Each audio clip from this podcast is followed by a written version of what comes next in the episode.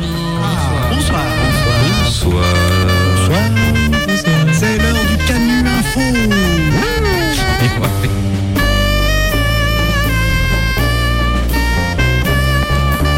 Les Canu Info Canu Info. du mercredi.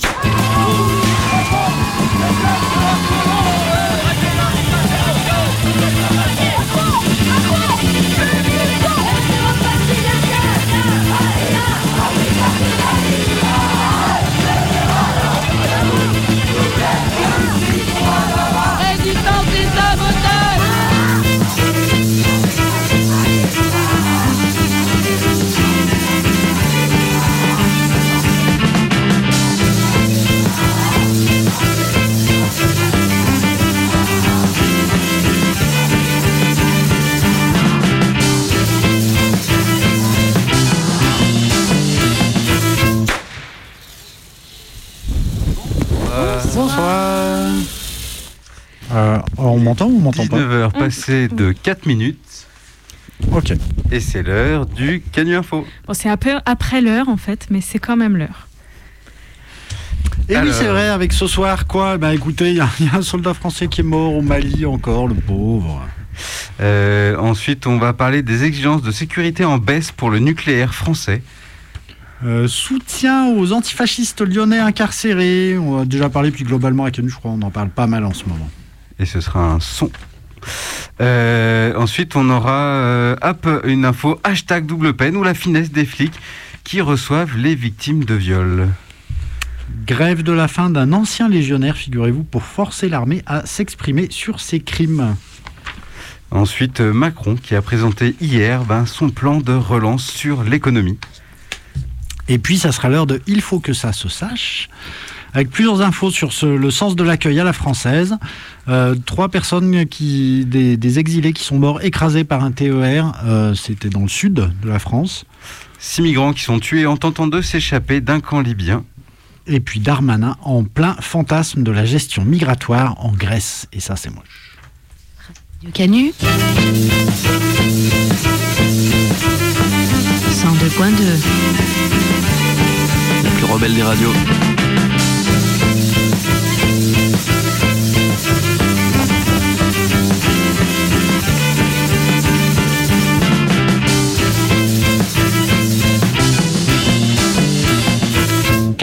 Info. Et on commence par une petite brève de grande surface, puisque le 7 octobre dernier, deux personnes sont passées devant le tribunal correctionnel de Grenoble pour avoir deviné quoi?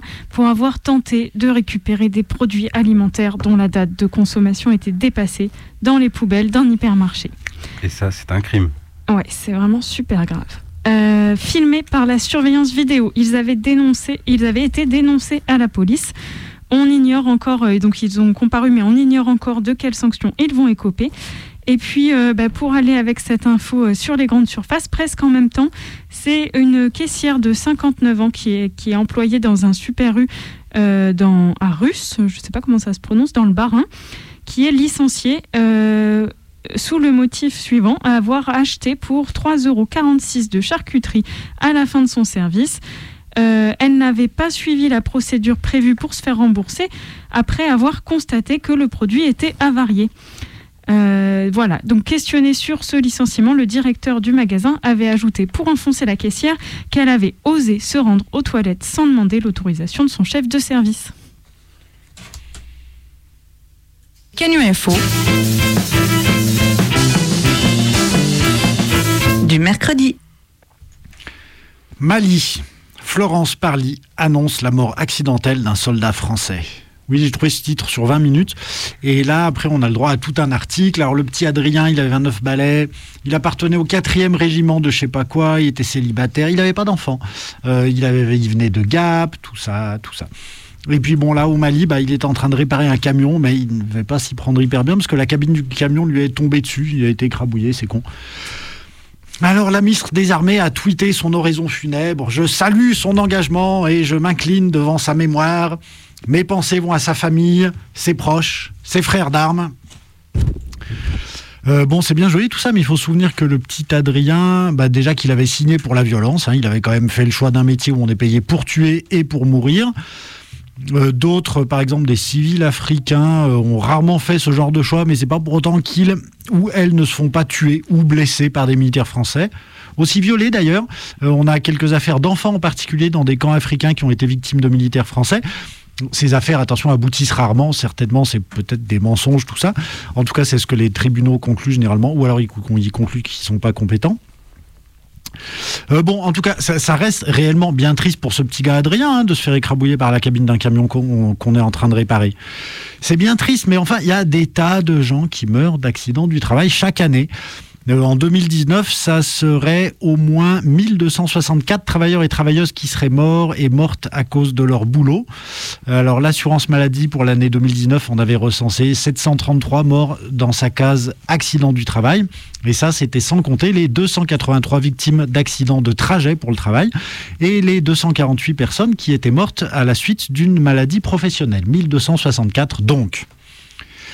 À chaque fois qu'un ouvrier du bâtiment tombe, parce que par exemple son patron a fait des économies sur, euh, sur la sécurité, à chaque fois qu'une infirmière meurt, par exemple du Covid, à chaque fois qu'un chauffeur routier se plante en camion, on attend un tweet de la ministre du Travail, du ministre de la Santé, de la ministre des Transports.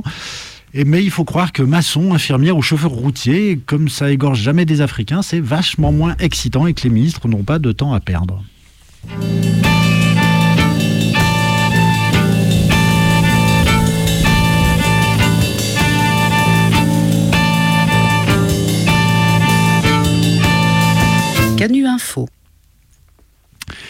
L'ASN, euh, j'en parle de temps en temps ici, l'autorité de, sûreté nucléaire, ce qu'on appelle en France le gendarme du nucléaire. L'ASN a accepté que EDF, euh, que EDF se passe de certains dispositifs de sécurité pour ces nouveaux réacteurs, les réacteurs qui sont à construire. Parce que euh, c'est vrai, une centrale nucléaire, c'est compliqué à construire. Et euh, si on veut être efficace, il vaut mieux simplifier un petit peu la procédure et puis aussi économiser un petit peu quelques sous par-ci par-là. Ça peut pas faire de mal. Enfin, ça, il faut voir si ça peut réellement pas faire de mal. Euh, les conséquences d'une rupture de tuyauterie dans un EPR, ma foi, ça pourrait être dramatique. Et pourtant, le 15 septembre, euh, cette ASN a accepté que EDF laisse tomber certains de ses dispositifs de, sécurité sur les tuyauteries. Alors pourquoi ça? Les pièces concernées seraient assez solides et le risque de problème serait minime, d'après EDF. Par, par exemple, si c'est pour le tuyau d'arrosage du jardin qui jouxte la centrale, Ça pourrait problème. être vrai, mais on dirait qu'il ne s'agit pas que de ces Ah. tuyaux-là. Merde. Euh, alors concrètement, l'ASN a validé la démarche choisie par EDF, une, un- une démarche qui repose sur le principe qu'on appelle d'exclusion de rupture. Je vais vous expliquer ce que ça veut dire. Pour les tuyauteries des circuits primaires et secondaires de son projet d'EPR 2. Donc on remonte au, au début du nucléaire en France. Dans les années 70, la sûreté des installations nucléaires, la prévention des accidents et le fait de limiter les conséquences des accidents était régie par, la démarche qui s'appelait défense en profondeur. C'est donc euh, pas du tout la même chose que ce qui est adopté maintenant d'exclusion de rupture. La défense en profondeur, c'était euh, qu'il y avait deux étapes. La première, c'était de prévenir les accidents, de faire en sorte qu'ils n'arrivent pas. Mais la deuxième, c'était, s'il y avait accident, d'éviter que, euh, que ces accidents ne deviennent hyper graves. C'est-à-dire de, faire en sorte qu'il n'y ait pas d'accident, mais de prévoir la possibilité qu'il y ait quand même un accident. Par exemple, ça consiste à prendre toutes les précautions et à prévoir des renforcements pour éviter que telle pompe soit défaillante, mais euh, de quand même prévoir la possibilité qu'elle soit défaillante et donc de prévoir les manières de gérer la défaillance de la pompe pour empêcher que ça se transforme en grave accident sur la centrale. Quoi. Bon, avec le principe d'exclusion de rupture, euh, eh ben, cette deuxième étape, elle saute. Euh, L'idée, c'est de prouver que la pompe est tellement fiable et robuste qu'on n'est pas obligé de considérer sa possible défaillance et les parades à prévoir si jamais la défaillance survenait.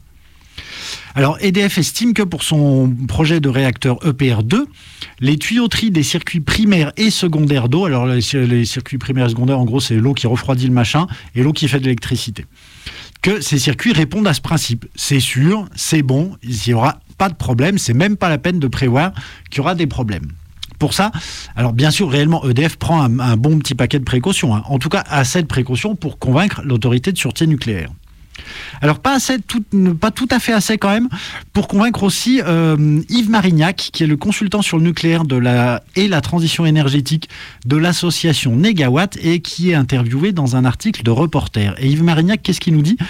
Il nous dit qu'une fuite dans le circuit euh, primaire peut nuire au bon refroidissement du cœur de la centrale, qui est donc le, le, le machin euh, dont il faudrait surtout pas qu'il soit euh, qu'il explose. Je sais pas si non, d'accord, ok, je vais pas faire sur les séries. Dans la série Tchernobyl, le cœur, c'est le machin où tout le monde pense que ça peut pas exploser. Tiens, justement, tout le monde est absolument persuadé que c'est complètement impossible que ça explose au début de la série.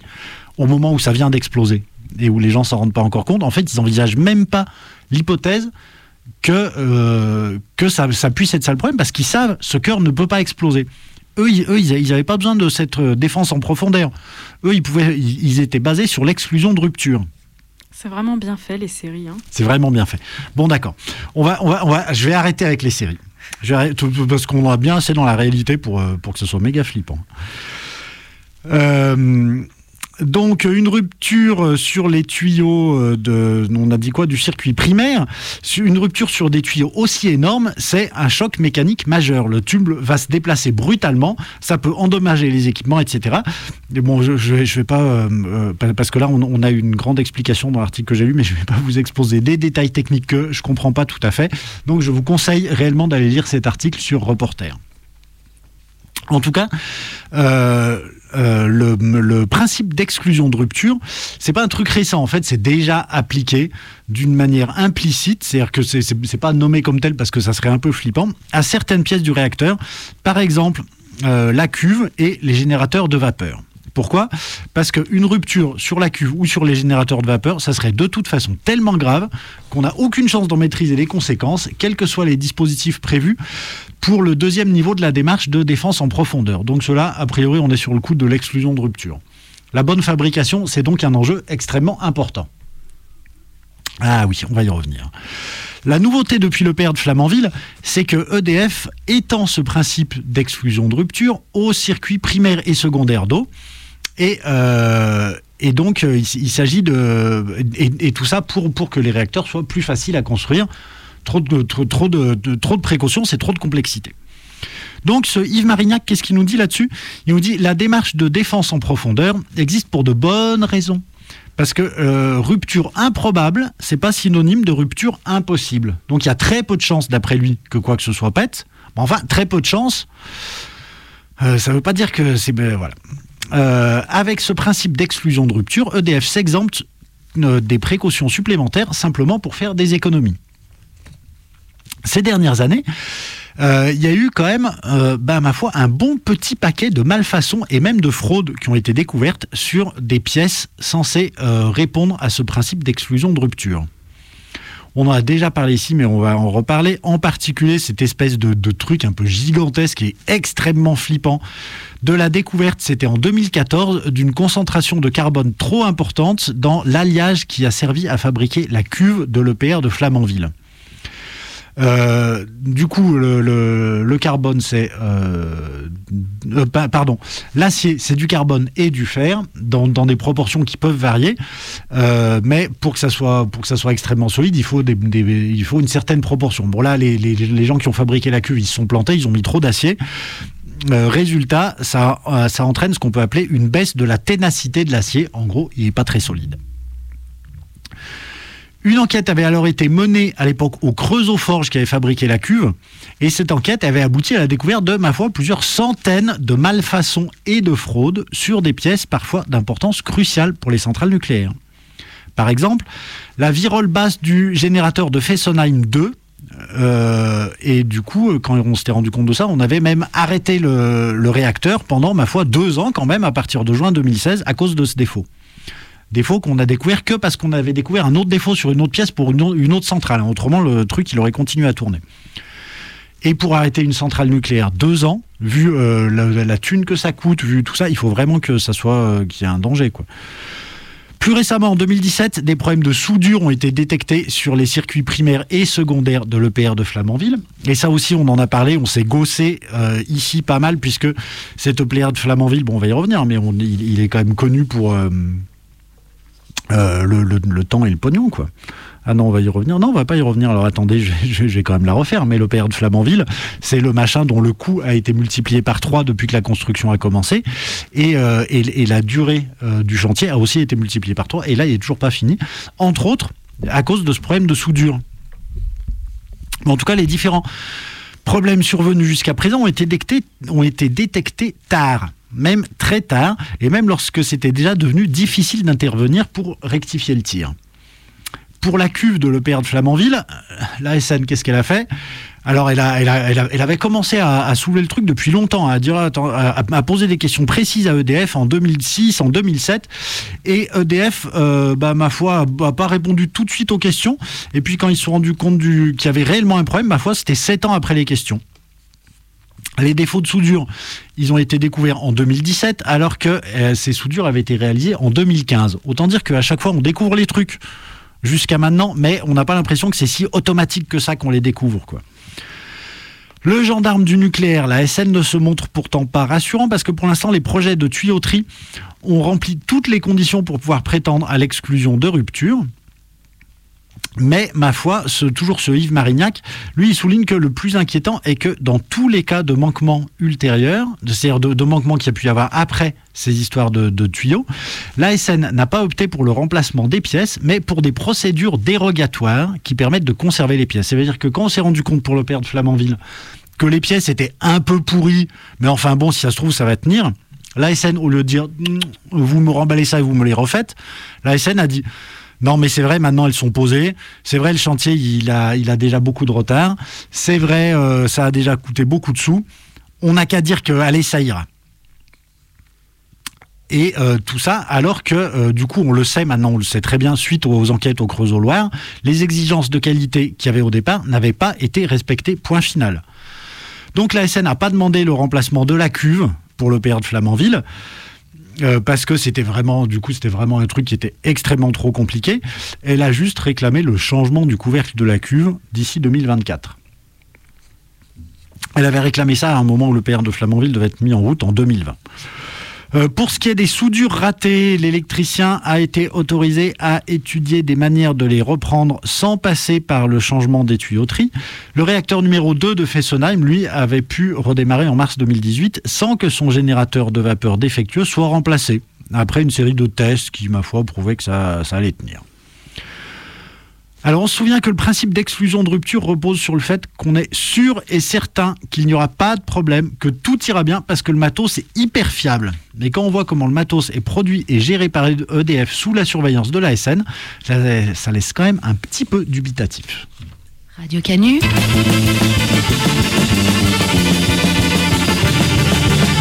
Canu Info.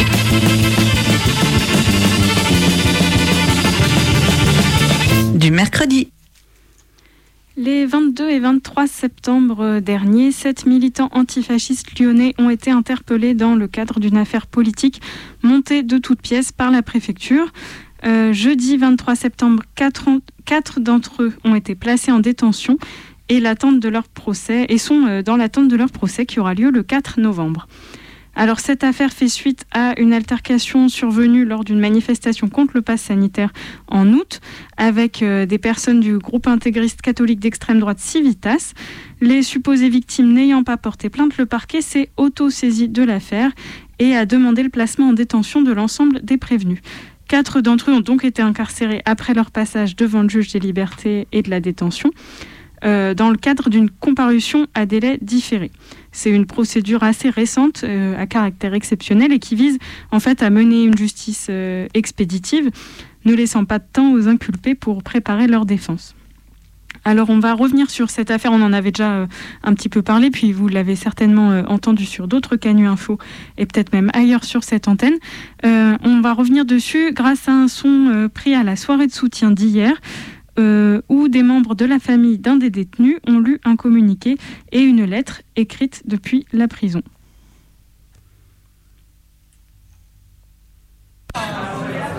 Je vais laisser la parole du coup à la famille d'un des, des personnes inculpées qui est actuellement en prison, un camarade.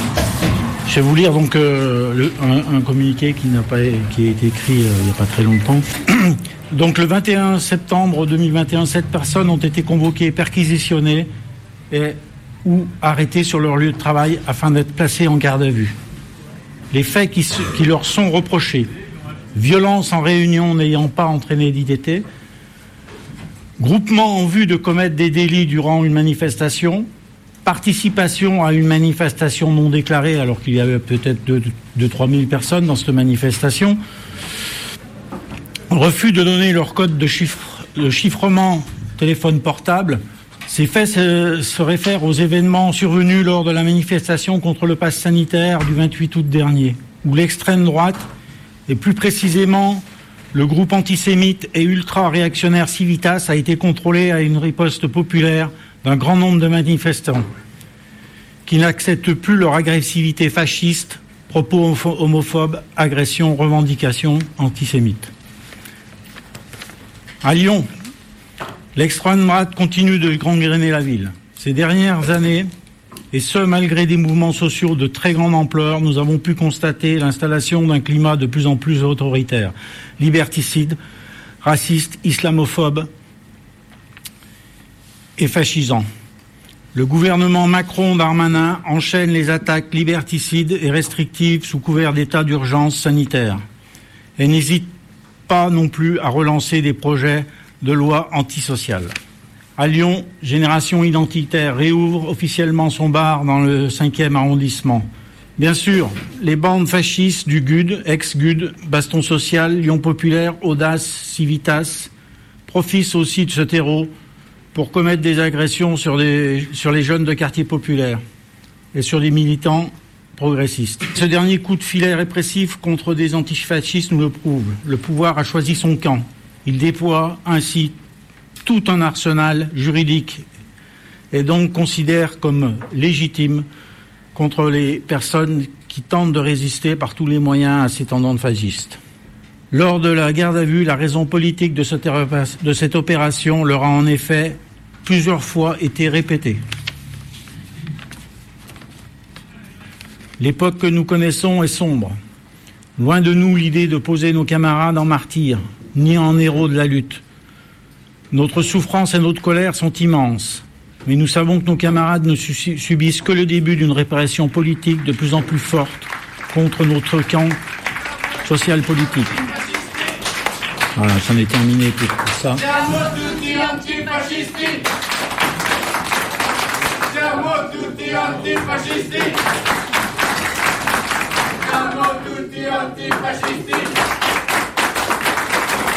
Je rajouterai juste un mot de- du camarade qui est à Villefranche, du coup. Et euh, donc je vous lis. Euh, je vous écris un petit mot depuis la prison de Villefranche-sur-Saône où j'ai été mis à l'écart des trois autres camarades qui ont été incarcérés à la prison de Corba. J'aimerais remercier toutes les personnes présentes dehors aussi. euh, aux côtés de ma famille et de mes camarades antifascistes de Lyon. Votre solidarité est notre arme, l'injustice est flagrante sur cette affaire et nous allons nous défendre en conséquence. Avec l'aide des avocats, des demandes de mise en liberté sont demandées, mais il est plus probable que le prochain rendez-vous soit le 4 novembre pour notre procès. Le moral n'est pas au top tous les jours, mais la solidarité qu'il y a à l'extérieur me donne la force de voir au-delà des murs et me motive à préparer le procès avec mes avocats. Je pense fort aux six autres camarades, dont les trois de Corba.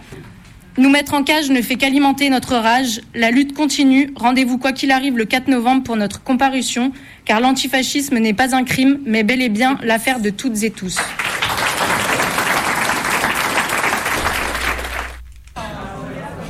Voilà, et donc euh, c'est, euh, c'était hier soir à la soirée de soutien. Euh, alors on peut préciser qu'il y a un collectif de soutien qui s'est créé notamment pour lancer une collecte de fonds pour anticiper par exemple les frais de justice. Vous pouvez les contacter, donc on remettra toutes ces informations peut-être sur le descriptif de l'émission, sur le blog. Vous pouvez quand même les contacter donc à comité soutien au singulier 2309.riseup.net. Euh, ils ont aussi un Facebook, comité de soutien aux inculpés du 2309 et Instagram, comité euh, tiré du bas, soutien tiré du bas 2309. Et on remettra toutes ces infos sur le sur le, blog, pardon, sur le post-blog qu'on mettra euh, de Scanu Info.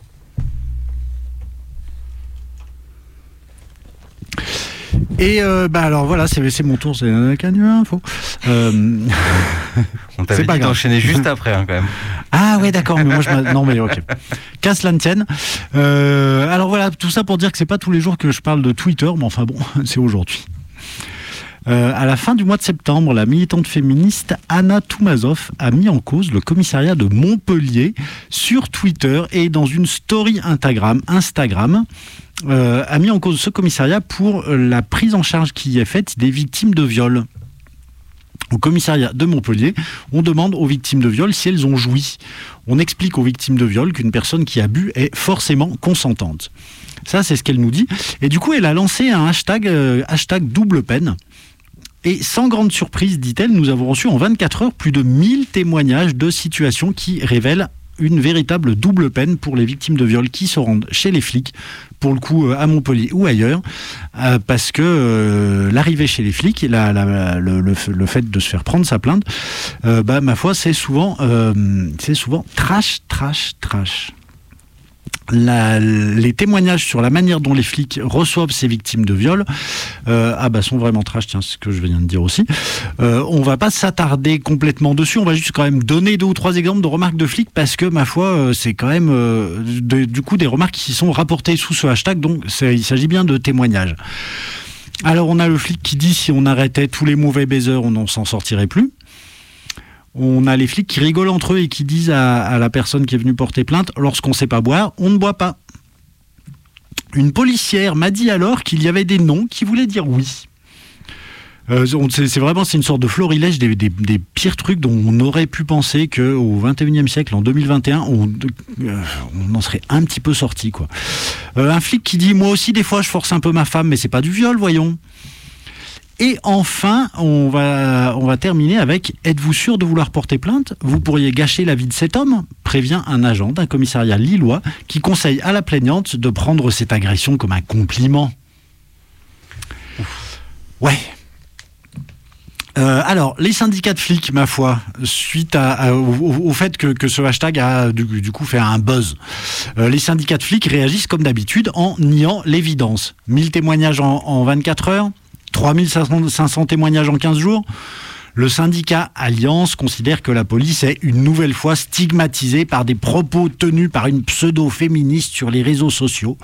Et euh, le syndicat Alliance affirme son éternelle priorité, la défense des collègues. S'il y en a qui croyaient que la priorité des flics, c'était la protection de la population en général, au moins comme ça, c'est clair. Euh, la préfecture de l'Hérault, ma foi, comme on peut s'y attendre, parle de propos diffamatoires, de fausses informations et de mensonges. On dirait pas que la, préfecture de l'Hérault a, par- a- a parlé de porter plainte et d'enquêter sur les, gens qui ont posté ces témoignages, parce que je pense que si vraiment ils voulaient les retrouver, ils pourraient les retrouver. Je pense qu'ils vont pas s'y risquer, par exemple. Euh, alors, on va pas euh, revenir trop longuement sur le fait qu'il n'existe pas de statistiques sur le nombre de viols, de violences sexuelles et de féminicides commis par des policiers ou par des gendarmes, mais que euh, si on n'a pas des chiffres, on a quand même une enquête qui a été menée par une journaliste, Sophie Boutboul, qui a sorti un bouquin qui s'appelle Silence, on cogne, et que cette enquête laisse penser que c'est assez massif, les flics qui tapent, qui violent.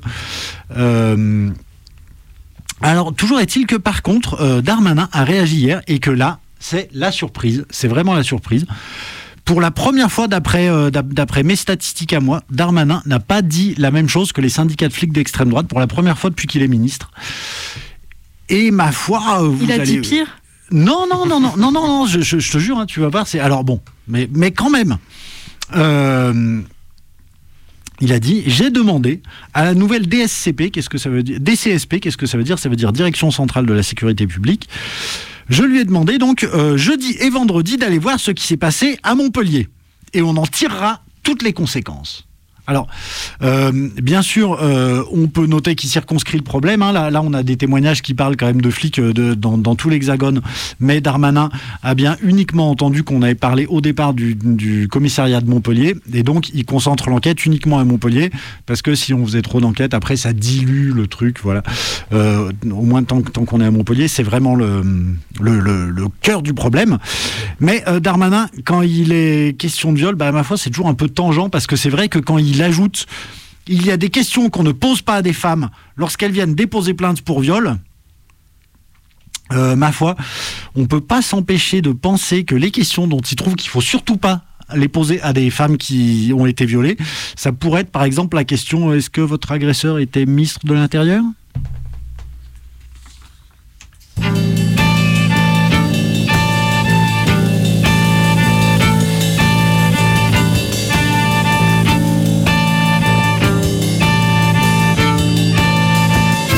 Info. Et on va continuer encore sur un sujet léger. On va parler grève de la faim d'un ancien légionnaire. Euh, oui, parce que c'est pas tous les jours qu'on a l'occasion de louer les militaires, mais quand ils essaient de dénoncer un système dont ils sont aussi les victimes, on ne peut que les soutenir chaudement. Alors Michel Trouvin, à 70 ans, il est ex-légionnaire dans un camp en Corse où il a été détenu et torturé. Il est en grève de la faim depuis plus de 4 semaines pour tenter de dénoncer ce qui a pu se passer dans ce camp, pour lui, mais aussi pour les 400 personnes qui y étaient internées entre 1969 et 1976. Euh, une grève de la faim qu'il espère donc faire aboutir à la levée de 45 ans d'omerta militaire. Euh, voilà, c'est pas gagné, mais il essaye. Légionnaire depuis 1973, il a donc planté sa tente le 14 septembre dernier dans les montagnes du centre Corse, sur le domaine de Saint-Jean, à Corté. Corte, je pense qu'on dit Corté. Euh, je cite Pour que l'on sache qu'un tel lieu existait en France. Il dort à quelques mètres du camp où il a été détenu et torturé pendant 8 mois et 21 jours. Donc il a euh, installé euh, sa voiture et des petits panneaux explicatifs pour alerter aussi les, passants, les promeneurs, qui, parce que c'est depuis devenu un lieu un peu de randonnée, et puis les décideurs locaux. C'est dans ce camp fermé en 1976 que devaient être redressées les fortes têtes de la, Légion, essentiellement euh, des déserteurs, et euh, pour purger en moyenne une peine de 3 à 6 mois. Légalement, ces forçats étaient en moyenne au nombre d'une petite trentaine pour 20 encadrants et devaient réaliser des travaux militaires d'intérêt public euh, à, Corté, donc, où était alors positionné le deuxième régiment étranger d'infanterie. Le règlement intérieur précise que la section d'épreuve de la Légion étrangère, donc c'est cet endroit euh, qu'on appellera euh, scellé, comme section d'épreuve de la Légion étrangère, euh, n'était pas un État dans l'État, mais une structure placée sous le contrôle et la surveillance du seul colonel commandant euh, du groupement de la Légion étrangère. Donc, autant dire que c'est soumis à de fortes dérives. Le premier commandant de la scellée était l'adjudant-chef Helmut Strauss, aujourd'hui âgé de 92 ans, un citoyen allemand qui avait saisi en 1948 la seconde chance qu'offrait la Légion aux parias ou aux soldats perdus. Il avait fait les jeunesses hitlériennes et se présentait d'ailleurs, euh, comme euh, nous le dit un autre ancien disciplinaire, en disant que Strauss s'écrit avec deux S comme SS. Euh, les légionnaires condamnés par le conseil de discipline, qui perdaient képi blanc et galon à leur arrivée, intégraient le terrible groupe instruction, que même rebaptisait section répression, puis le groupe combat, qui préparait leur réintégration. Alors, c'était euh, des jeunes hommes au parcours souvent chaotique qui subissaient, selon euh, un texte validé par le ministère des Armées, des punitions réglementaires prévues par le décret 66-79. En 1976, le colonel Laureau, une légende apparemment de la Légion, avait nié les brimades. Je cite Les disciplinaires travaillaient selon un programme établi, établi par un officier responsable et non par un capot indigne et ignare mais euh, les témoignages abondent dans l'autre sens. Euh, il y a à peu près une dizaine de témoignages d'ex-disciplinaires qui concordent. Les légionnaires enfermés à la section d'épreuve de la Légion de Corté y décrivent un bagne où ils ont vécu l'enfer. Euh, je cite Michel Trouvin. D'abord, le légionnaire devait ramper sur deux kilomètres avec son barda en essuyant les coups et insultes sur la piste rouge qui mène au domaine. C'était ce que l'on appelait le chemin de croix. Euh, alors, lui-même, il a passé huit jours environ dans un cachot euh, lugubre, humide, disposant d'une unique trappe minuscule. Parfois, les nouveaux arrivants portaient des chaînes aux pieds, des boulets. Euh, on est quand même en, 1970. Hein. la variante hivernale de cet isolement était le frigidaire, c'est-à-dire une nuit dans une cellule exiguë avec un vasista grand ouvert où le légionnaire se tenait nu tandis que le garde chiourme versait de l'eau sur la porte pour qu'elle gèle. Le jour, c'était des travaux forcés, avec des outils transformés exprès pour être dangereux et des humiliations.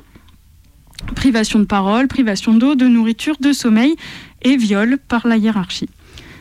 Un autre ancien, euh, légionnaire, euh, Joachim Neves Alves, mort en 2017, avait raconté à Corse Matin son supplice de six mois en 1974 à la scellée, alors qu'il était âgé de 19 ans.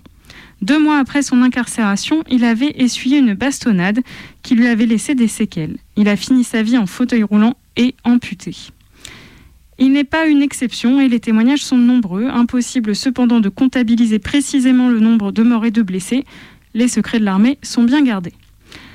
En 1976, suite à des fouilles de la gendarmerie sur une affaire différente, une dizaine de, squelettes blanchis à la chaux ont été mis au jour avec un engin de chantier, sur le, donc sur le site de Saint-Jean. Dans la foulée, le lieutenant de la Légion, Jean-Claude Berthoud, mettait la clé sous la porte de la section d'épreuves. Euh, je cite euh, un officier euh, qui a reconnu tardivement les faits. Il fallait parfois surveiller plus les cadres que les punis. Ni la Légion étrangère ni le ministère des Armées ne répondent aux journalistes. Euh, C'est ce que nous dit l'enquête du Monde dans laquelle j'ai largement puisé. Si Michel Trouvin dit qu'il n'a malheureusement rien contre la Légion étrangère en général, il attaque tout de même les mandataires, les tortionnaires et, euh, exige même un procès au grand jour pour une reconnaissance officielle des faits et un jugement des personnes encore vivantes.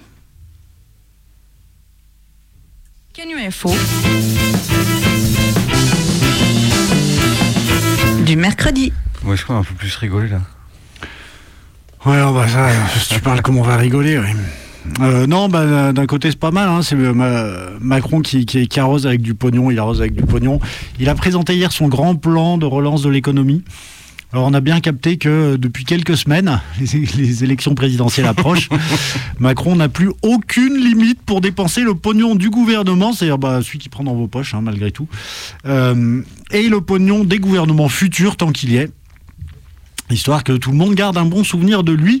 Alors parfois, il faut s'en féliciter réellement, Euh, comme quand ce pognon va servir à rénover, voire reconstruire un tiers des écoles marseillaises que tout le monde avait sacrément laissé pourrir depuis sacrément longtemps. Parfois euh, moins quand même. Euh, Et c'est le cas de ce plan de relance qu'on pourrait aussi appeler le grand plan pour niquer la planète un peu plus vite. L'écologie, c'est des problèmes qu'on résoudra euh, par toujours plus de technologie. Ça pourrait même sembler une bonne idée a, priori. Euh, si on n'avait pas d'expérience, ce serait pas débile. On se dirait, ah, il y a un problème. En fait, on va réfléchir, on va inventer des trucs, puis on va régler ce problème. Sauf que ça fait bientôt 200 ans qu'on a eu la révolution industrielle et que pour l'instant, la technologie a quand même résolu beaucoup moins de problèmes qu'elle n'en a causé. Euh, mais voilà, sur cette remarque un peu généraliste, on va revenir à cette histoire de euh, grand plan de relance. 30 milliards d'euros d'ici 2030 pour décarboner l'économie, nous a dit le président, et relancer l'industrie. Euh, un enfumage autour d'investissements qui ignorent totalement les besoins réels de la transition écologique. C'est le, le jugement des Amis de la Terre euh, sur cette histoire, sur le, le, sur le contenu réel de, de ce plan d'investissement. Quant à Greenpeace, ma foi, ils estiment que une course à l'innovation et au productivisme qui ne doit pas servir de prétexte pour imposer de fausses solutions. C'est comme ça qu'ils parlent du plan, du, du plan de relance. Alors, dans le détail, qu'est-ce qu'on a? Premier objectif de son plan de relance, le développement de petits réacteurs atomiques. C'est mignon. De poche. Small Modular Reactor. Oui, en, c'est en ça. porte-clés, comme ça, C'est ça, un recharger petit vos peu. téléphones et tout. Euh, des SMR, ça s'appelle. Bon, un milliard d'euros pour les small modular, pour les SMR. Euh, de quoi préparer la France à des technologies de rupture et de transformation profonde sur le nucléaire, selon Macron. Alors, on a vu tout à l'heure que bon, déjà la, première rupture, ce serait de faire, de, de faire des trucs qui tiennent le coup. Mais du coup, le gros, E- l'énorme gros EPR est déjà caduque. Ah, ben, misez déjà ben, sur le petit. caduc, non, mais disons que, ouais, c'est un peu le passé. C'est vrai qu'il n'est pas encore vraiment terminé, puis qu'on ne sait pas bien quand il le sera, mais, euh, mais entre-temps, peut-être qu'on va réussir à construire plus vite des, des- des tout petits machins, tu vois, tu peux peut-être en mettre un dans ta cour. Euh, en tout cas, cette nouvelle technologie, non, alors c'est pas sûr en fait qu'on va pouvoir les construire plus vite. La technologie est pas du tout aboutie. Euh, les SMR sont le nouveau mirage du nucléaire pour faire oublier le fiasco industriel et économique de l'EPR partout dans le monde. Ça, c'est ce que pense euh, le chargé de campagne chez Greenpeace. Et dans un rapport publié en juillet 2020, la Cour du compte avait qualifié l'EPR d'échec opérationnel. Ah oui, c'est ça, j'en parlais tout à l'heure. Retard de 10 ans, coût de construction multiplié par 3,3, 12 milliards d'euros maintenant. Euh, donc voilà, on, souhaite bonne chance au SMR. Enfin, en fait, non, on leur souhaite pas bonne chance. En tout cas, le président veut aussi, pardon, je viens de voir l'heure, alors je parle un peu plus vite, veut aussi développer l'hydrogène vert d'ici à 9 ans. Ce, que nous devons faire absolument pour l'hydrogène, absolument, c'est ne pas répéter les erreurs que nous avons faites sur les énergies renouvelables, parce que sur les énergies renouvelables, on a trop peu investi sur l'offre et la capacité à développer notre filière, a insisté le président. Donc l'hydrogène, euh, bah, ma foi, l'hydrogène comme énergie verte, en fait, c'est quand même problématique parce que l'hydrogène euh, pose des tonnes de problèmes de transport, de délocalisation, de la production dans des pays pauvres. Et surtout, pour produire de l'hydrogène vert, euh, il faut beaucoup, enfin de l'hydrogène qui soit vert ou qui soit pas vert, il faut beaucoup, beaucoup d'électricité, ce qui fait tout de suite un vert avec des nuances un peu cheloues. Et donc pour que l'hydrogène soit vert dans la tête de Macron, euh, eh ben, c'est qu'il ne faut pas qu'il utilise trop de carbone. Donc l'énergie décarbonée, qu'est-ce que ça veut dire? Le nucléaire, d'où les SMR, tout se tient. Le nucléaire, ça reste un vert tout relatif, c'est vert tant qu'il n'y a pas d'accident et qu'on arrive à ne pas du tout penser aux déchets. Euh, alors l'autre promesse, ma foi, Macron va investir 500 millions d'euros pour les énergies renouvelables. Arrêtez de déconner là, c'est-à-dire deux fois moins que pour le nucléaire quand même. Euh, un demi-milliard sur les 30 milliards du plan d'investissement pour les énergies renouvelables, tout est dit. Euh, les transports. 4 milliards d'euros vont être investis dans les transports. Le but, c'est de produire en France 2 millions de voitures électriques et hybrides d'ici à 2030. Génial. Alors on va pas faire le détail maintenant, mais les voitures euh, hybrides et les voitures électriques, même les voitures électriques, mais encore plus les voitures hybrides, bah ma foi, euh, non, c'est pourri euh, pour des questions de poids du véhicule, pour des questions de durée de vie, production de la batterie, durée de vie de la batterie, renouvellement du parc. La voiture électrique n'est pas du tout, mais alors pas du tout écolo. Il faut arrêter avec ces conneries. La voiture électrique, c'est pas une solution, c'est juste une merde différente de la voiture classique, mais enfin, c'est de la merde pareil. De toute façon, on n'en aura pas besoin, on aura les avions verts pour se déplacer. Alors je vais y venir. Ah. Euh, eh ben, no- notre cher président aimerait que d'ici 2030, ça soit fait. On ait un avion bas carbone en France. Alors là, bon, pareil, l'avion vert. Euh, pareil, euh, l'avion vert, euh, c'est- comme les, comme les, les, les bagnoles électriques. Ben non, en fait, on veut pas d'avion vert parce que parce c'est merdique. Sauf que là, en fait, on sait, on, peut pas vraiment savoir dans quelle mesure et le détail de comment c'est merdique, puisque tout ce qu'on sait, c'est que globalement, pour faire voler toutes ces tonnes d'acier sans pollution, avec des tonnes d'hommes d'affaires dedans, globalement, le, le faire sans pollution, ça reste plutôt une blague, une sorte de rêve de capitaine d'industrie. Mais en tout cas, pour l'instant, personne ne sait comment cet avion pourrait marcher. C'est vraiment une sorte de plan sur la comète, quoi. Et bien sûr, comme il est question de mettre du pognon sur la table, d'investissement, de croissance, d'emploi, tout ça, eh ben, euh, pour les transports, euh, il ne va pas du tout être question de rendre la vie possible sans voiture à la campagne, de rendre la vie euh, facile en ville sans bagnole ou encore plus facile, de trains nombreux partout, des trains qui coûteraient pas cher, des transports en commun faciles d'accès, quand bien même ça serait des bus. Euh, des locations euh, malgré tout de bagnoles pour le jour où tu as quelque chose à transporter, des, pareil des locations faciles parce que globalement tu te, tu trimballerais en bus mais euh, une fois, deux fois, trois fois par an tu aurais besoin de transporter un gros truc, tu pourrais fastoche trouver une bagnole, tout ça c'est quand même pas sorcier, bah sorcier non mais c'est pas non plus très porteur électoralement alors c'est pas pour ce coup-ci. Euh, Emmanuel Macron a promis 2 milliards pour l'agriculture. Et l'agriculture, alors attendez, il souhaite investir dans trois révolutions qui vont en quelque sorte être la suite de la révolution mécanique et de la révolution chimique qu'on a connue par le passé. Cette fois-ci, c'est le numérique, la robotique, la génétique. Waouh. En fait, c'est toutes les startups de la French Tech qui se frottent les mains à la suite de ça. Les milliards sont pour eux, quoi. exactement l'idée, ouais. C'est ça, c'est exactement l'idée. Alors le matériel d'épandage, par exemple, euh, eh ben non, bah, les amis de la Terre, eux, ils disent que les scientifiques soulignent l'inefficacité de ces outils qui ne s'accompagnent pas généralement d'une réduction de l'utilisation d'engrais. Donc c'est ça. Ma- Ma- Macron va mettre du pognon pour qu'on améliore le matos pour, euh, pour, pour, pour passer les engrais et certainement aussi les désherbants, mais là on ne sait pas encore. Le Conseil pour le climat s'inquiète même d'un possible effet rebond sur l'utilisation des engrais. Bon bref, les engrais c'est bien, mais en fait non, c'est pourri. Euh, les agriculteurs sont de plus en plus dépassés par une mécanisation excessive, en partie due à ce genre d'aide que la profession appelle des aides pousse au crime, nous dit encore les amis de la Terre. Euh, et puis, euh, non, bah attendez, je vais laisser tomber les fonds marins, mais alors, il y a, il y a, euh, pour des raisons de temps, mais il y a aussi quand même de la bonne crapulerie qui se prépare du côté des fonds marins. Et puis, un budget de 7 milliards d'euros va être débloqué dans le secteur de la santé. Là, vous dites, trop bien, Des embauches. des embauches d'infirmières, et puis elles seront payées correctement. Non, ta, ta, ta, ta, ta, ta, L'objectif est de produire 20 biomédicaments contre les cancers, les maladies émergentes et les maladies chroniques, dont celles liées à l'âge. C'est sympa, mais par contre, il n'y a pas un centime, pas un centime pour l'hôpital public dans ce grand plan d'investissement. Au final, ce plan de relance, c'est encore une fois le communiqué des Amis de la Terre qui nous le dit. Et ma foi, on peut peut-être partager le constat. Ce plan de relance est en cohérence avec la vision économique ultralibérale qui a animé l'ensemble du quinquennat. À tout moment, ils peuvent venir te prendre pour le moment, tu es à leur disposition. Il est sans papier, c'est pour cela qu'on traite comme ça. Il est sans papier. comment l'État a tordu euh, les lois pour, euh, pour euh, s'acharner à expulser. J'arrive pas à comprendre qu'il soit vraiment dans un déni de la personne. Je vais me marier pour les papiers parce que je comprends pas les frontières. Si quelqu'un pouvait m'expliquer pourquoi on a dessiné des lignes par terre. C'est que les lois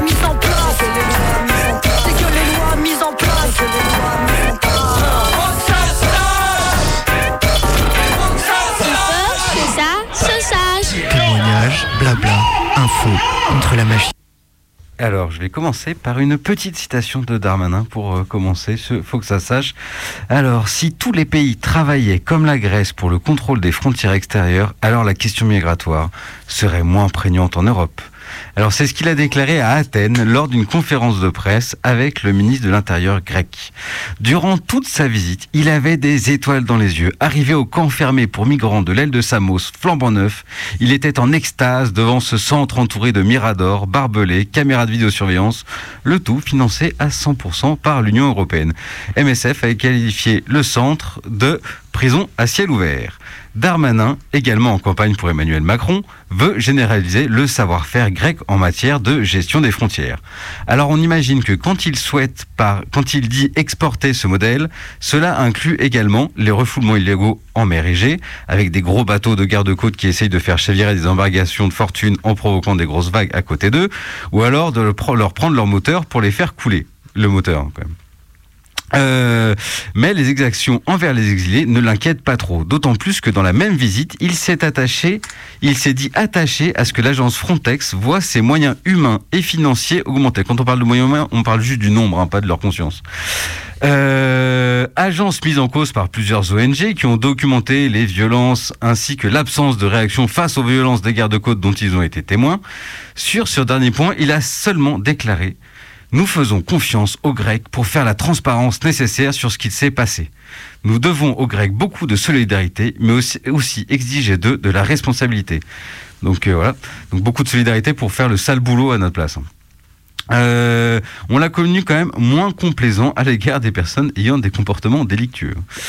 Euh, par ailleurs, et à peu près hein, dans, le même temps, dans un camp au nord de la Grèce, à Nea Kavala, un, une manifestation de colère a éclaté ce matin, car depuis quelque temps, la moitié des 1200 résidents du camp ne reçoivent plus à manger suite à la mise en place d'un nouveau protocole de distribution de nourriture. Bon, c'est-à-dire que quand on parle de nourriture, on, aurait pu s'imaginer qu'il y avait 1200 personnes, donc à foutre 1200 plateaux repas, mais non, ça aurait été beaucoup trop simple. Euh, depuis le 1er octobre, la Grèce a mis en place une distribution alimentaire dans le camp afin que les personnes n'ayant plus d'allocation pour demandeurs d'asile puissent se nourrir. Alors là, on se dit, c'est pas mal. Bon bah sauf que côté, c'est aussi la moindre des choses quand tu détiens des gens de les nourrir. Oui, bon. Sauf que pour ça, ils ont fourni une carte. Et comme l'explique Marie, je ne reçois plus, je ne reçois plus mon allocation depuis la fin de l'été et je ne peux plus acheter à manger. Les autorités ont décidé pardon, de distribuer une carte pour avoir le droit à de la nourriture dans le camp. Mais ceux qui ont la carte sont moins nombreux que ceux qui ne l'ont pas. Problème.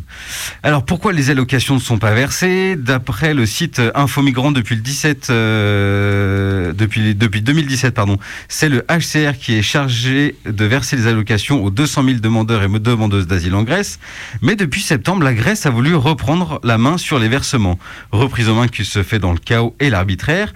Sélection des bénéficiaires et suspension des versements sont au rendez-vous. Alors, euh, et de fait, ce, et de fait, à- même avant ce changement, des personnes n'y avaient tout simplement pas le droit hein, à, ces, à ces sommes versées. Il s'agissait des déboutés euh, de leur demande de, de leur appel à leur demande d'asile, pardon, mais également de celles et ceux qui avaient obtenu le statut de réfugié, qui étaient un peu en attente de trouver une solution. Vous voyez, t'es dans un camp, on vient de te dire ah euh, tel statut de réfugié, t'es plutôt content ou contente, et en attendant que tu, tu saches où est-ce que tu vas être orienté, euh, et ben du coup t'as plus le droit à cette allocation. Euh, bon, tout ça laisse sur la paille. Dans tous les cas, 600 personnes obligées de trouver par n'importe quel moyen de quoi se nourrir et nourrir sa famille.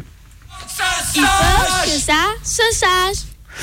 Euh, et on va faire un tour euh, du côté des Pays Basques où hier matin, trois exilés sont morts écrasés par un TER et un quatrième se trouve dans un état grave.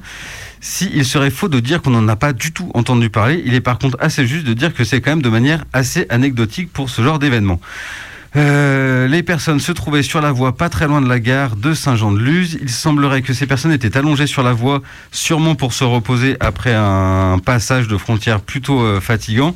Et, euh, et il semblerait qu'elles soient reposées à ce moment-là parce que entre 22h30 et 5h du matin, il n'y a pas de train qui circule sur la voie. Euh, sauf que là, c'était 5h30 et ils se sont donc pas réveillés une demi-heure trop tard. Les quatre personnes étaient très certainement de nationalité algérienne, certainement car toutes n'ont pas pu être identifiées. Seule personne pour l'instant identifiée parmi les trois décédés est un Algérien de 21 ans. Il est habituel dans le secteur que les exilés prennent des risques à passer le long des voies pour échapper aux très nombreux contrôles policiers dans la région. Les bénévoles des associations du coin alertent sur le fait que les personnes prennent de plus en plus de risques et réclament un parcours sécurisé pour éviter que cela se reproduise. On imagine que cette demande restera lettre morte de la part du ministre de l'Intérieur. Depuis plusieurs mois, le Pays Basque est devenu une nouvelle route euh, entre l'Espagne et la France. Les candidats à l'exil sont de plus en plus nombreux à passer par là. Beaucoup tentent de traverser via le fleuve Bidassao qui fait la frontière entre l'Espagne et, l'Espagne et Hendaye, non sans danger. Le 22 mai, Yaya Karamoko, un Ivoirien de 28 ans, s'est noyé euh, dans le fleuve près de la rive espagnole, tout comme Abdoulaye Koulibaly, un migrant guinéen de 18 ans, lui aussi retrouvé mort dans le fleuve le 8 août dernier.